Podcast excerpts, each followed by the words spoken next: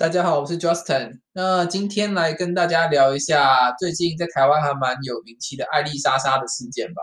那针对这个事件，我有两个地方，有两个地方想跟大家聊一下。不过我们先把事件简单的说一遍。反正呢，就是应该有一个有名的 YouTuber，我不知道有名，反正就有一个 YouTuber，他把一个那种奇怪的那种疗法、奇怪的饮食疗法之类的吧，上传到 YouTube，跟大家说可以用那种奇怪的方法来来呃。照那样吃饭或照那样做事就可以治病，然后就医生跳出来赞他说这才不行，然后就两边开始大战，然后两边还有发影片啊，互相怀疑啊，什么说哦没有这个奇怪的方法真的有用啊，然后医生说没有，这真的没有用啊，那个医学期刊都说这东西没用啊之之类的，反正就这样，然后就发生一堆大战。好，前情提要完毕，反正这个就是我今天想聊的事件，这个艾丽莎莎事件。那为什么我想聊这个东西呢？我觉得这东西有两个部分可以聊。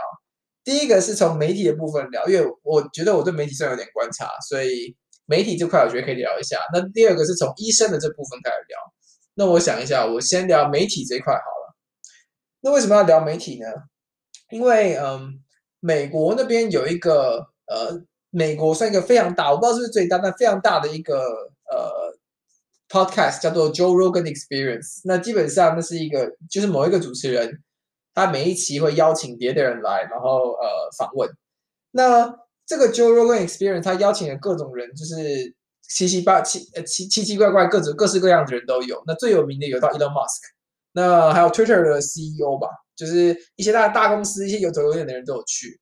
那除此之外呢，其实也有一些所谓这种奇怪的，在这种推广奇怪的疗法的这种人，就比方说什么。呃，可能全素食疗法啊，什么低温饮食疗法啊，然后什么生酮之类的，反正就是，嗯，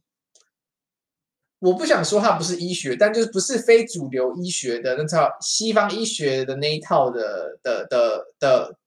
推广那样子的推广那种非主流的处理方法的人，我甚至不想叫他医疗方法，推广那种非主流处理方法的人，也都会上 Joe Rogan Experience 去讲。那为什么他们会讲呢？是因为那样的人其实通常来说是缺乏在一个，比方说正式的管道的曝光的机会。比方说，像如果他今天推广一个什么什么什么什么，呃，在美国这边随便举例的话，呃，举个假设什么什么低温饮食疗法，什么吃饭吃饭煮东西不可以超过六十度华氏之类。这个我自己这个我不知道详细记，但这个如果他今天在推广这种低温饮食疗法。通常这样子的人推广这样子的理念是很难上大新闻台，就比方说什么美国的大的可能什么 Fox 啊、CNN 啊这些，他们大概不会上，所以他们变得只能找一些奇怪的媒体，或者是比较一些非主流媒体去增加他们的曝光度，或者是有些可能自己甚至自己办自己的电视台，自己办自己的 Podcast，那让想要他这样子的知识的人有这样的吸收。但问题是呢，其实你主要去看那些人他们的东西，他们基本上都很聪明的。他们其实都不笨，他们知道他们讲的东西，他们是不打算负责的，所以呃，他们就会做，就是他们会可能就好像说，哦，我们这些东西啊，都只是建议性啊，我们不代表医疗立场，我并没有要治疗你的东西，那真的只是建议。那这些建议你听了，那你做了之后，有点像是你后果要自负的感觉。之前美国有一个很有名的一个什么什么医生，就是也是在那边推广一些这样子的东西，然后到最后大家有去问他说，哎。那那个就应该有人告他可能诈欺之类的吧，然后最后他在上法院就说哦没有啊，我从头到尾都不是医疗啊，我从头到尾都只是提供建议而已。那你们遵照了我这个建议，你们本来就要去就是自己负责自己的，自己负责自己的的的下场吧。那可是建议是你给的，让你不是有点变相害人吗？而且有些这样的人甚至还可能会开课收费啊，或者是买卖书啊，你要买他的奇怪的书啊，然后就就他要用这种东西来赚钱，那。所谓的主流或大的媒体新闻台，也许比较难让这种东西上台面，但是其实像像我们这种 podcast 啊，或者是像这次发生的是 YouTube 吧，就这种比较呃没有没有组织性，这种大家随便想上传什么的就上传什么的，其实就很容易去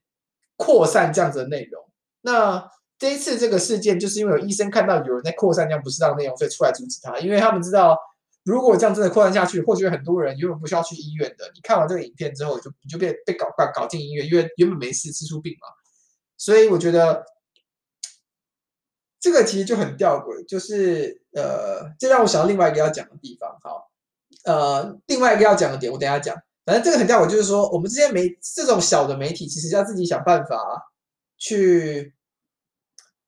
筛选自己要怎讲怎么样的内容吧。因为你不这样做的话，其实就会发生像这个一样事情。就比方说，像我这台现在很小嘛，但如果我今天我拿了什么奇怪的业配，开始跟你们讲说什么啊，每天要喝蔬菜汁，不要喝固体，要喝液体，都喝液体蔬菜，对你比较健康。这就是这种奇怪的东西。那大家听一听，觉得你在乱扯就算。如果大家听听真的信了去做，那我觉得其实这样是不是造真的造成伤害？你你是会让世界变成一个更烂的地方，所以我觉得这是蛮可怕的一件事情。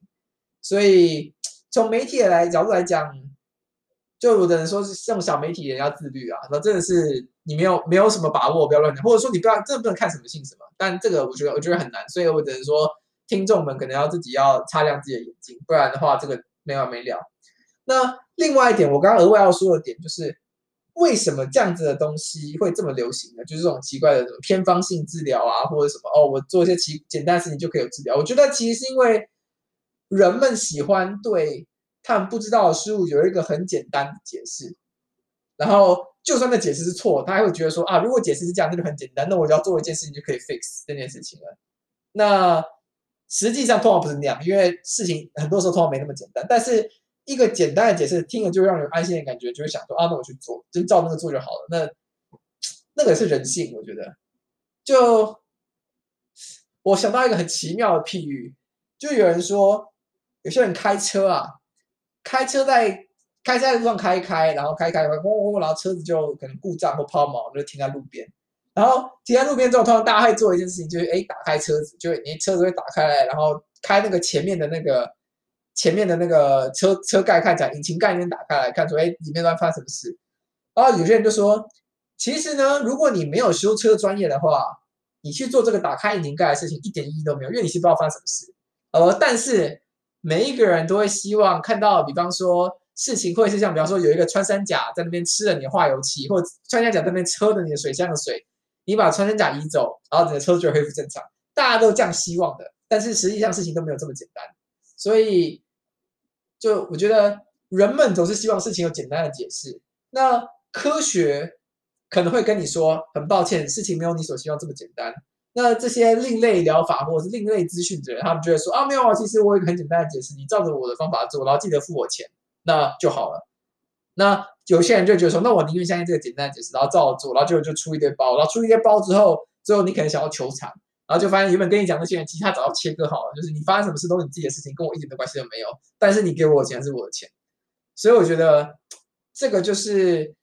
人性啊。说实在，也喜欢听这种简单的东西。那媒体如果要做的话，其实就会去做这些贴近人心的东西。就像为什么我现在要讲这个爱丽莎莎的事情，其实很现实的点就是流量嘛。这个 topic 很热，那我觉得我有这这方面的想法，我也可以跟大家分享一下。那最后一点来讲呢，是医生。台湾的医生整体来说，我觉得台湾医生社会地位其实算是应该算是不低，可是我觉得也没有到超级高。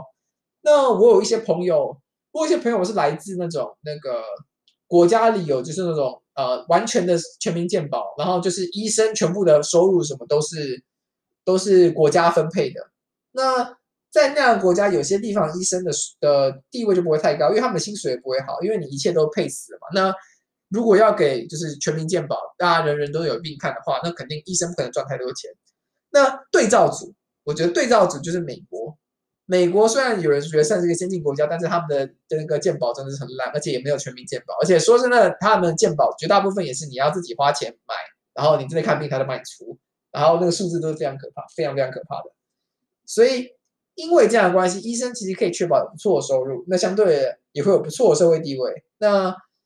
还有一点就是，他们其实因为他很怪，某种程度上他算是帮他筛选的，他可以看的人，就是不不是所有的人都可以看医生。那当然有人会说，哎，你这样很残忍，怎么有人生病了不能让他看医生呢？但是就是你如果让一个东西，这其实有点像是那个资本主义的概念嘛，就是你如果有一个东西，这个东西它满地都是，然后每人都有，然后一点稀缺性都没有的话，那这个东西大家都不会珍惜。那如果这个东西很稀有，你真的是搞半天，好不容易搞到一个，你就觉得说哇，这个我弄半天弄好，而且还弄的是条超级贵，我可能会比较珍惜。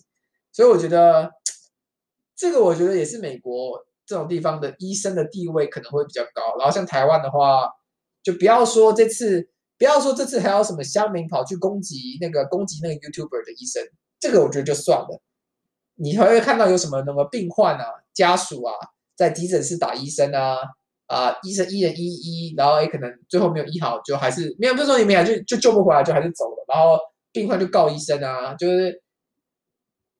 必须要说，就是台湾这个。对医生尊重的风气也不是很好。那有另外一些人把它引申到说，台湾人会不尊重专业，不尊重专业，我觉得我不确定能不能讲不尊重专业，因为我觉得我还没有那么，因为我觉得大部分的人还是多少会听吧，或者是说大家会听自己想听的话，可是人都是想听自己想听的话，但。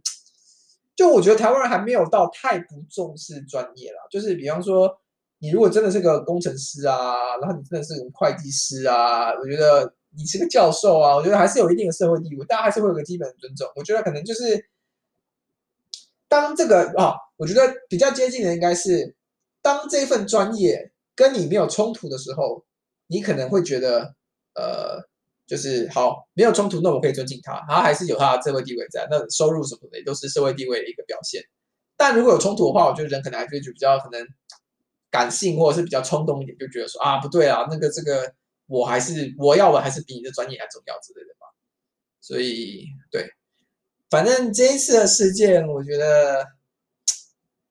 我觉得就是这几个方面吧。一个就是人呐、啊，真的是喜欢听这种简单的东西，所以。那这样就会有做 content 的人去提供这种东西给他们，这是很无奈的现实。那再来就是做媒体的，如果不自律的话，说实在也没什么办法。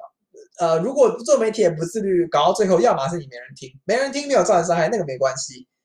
有关系的是，如果有人听，有人听的话，那必须要有人来赞。那这样的话就会弄得很难看。但是我觉得这是有必要的啦，因为就是如果有人跳出来。大声的说错误，大声的说错误的观念，而你什么都不去做，让它发生，那其实某种程度上你也接近是一个共犯，不是吗？那最后就是医生的话，我也只能说，希望那个健保不要破产了。我其实不知道台湾健保什么时候破产，感觉好像不知道什么时候也要也要走了。可是我觉得全民健保的地方，我觉得或多或少会影响医生的社会地位啦。终究按薪水真的是被限制住。那。就是羊毛还是出在羊身上嘛，那你人民不想花钱看病，那就是医生少拿点钱喽，所以这也没办法啦。好，那就先这样啦。之后我应该不会每天都讲，所以我要发一个 podcast，应该最少会隔个一天，那确保我自己不要太快 burn out。所以大概就这样，那有什么 feedback 欢迎跟我说，那我们下次再见。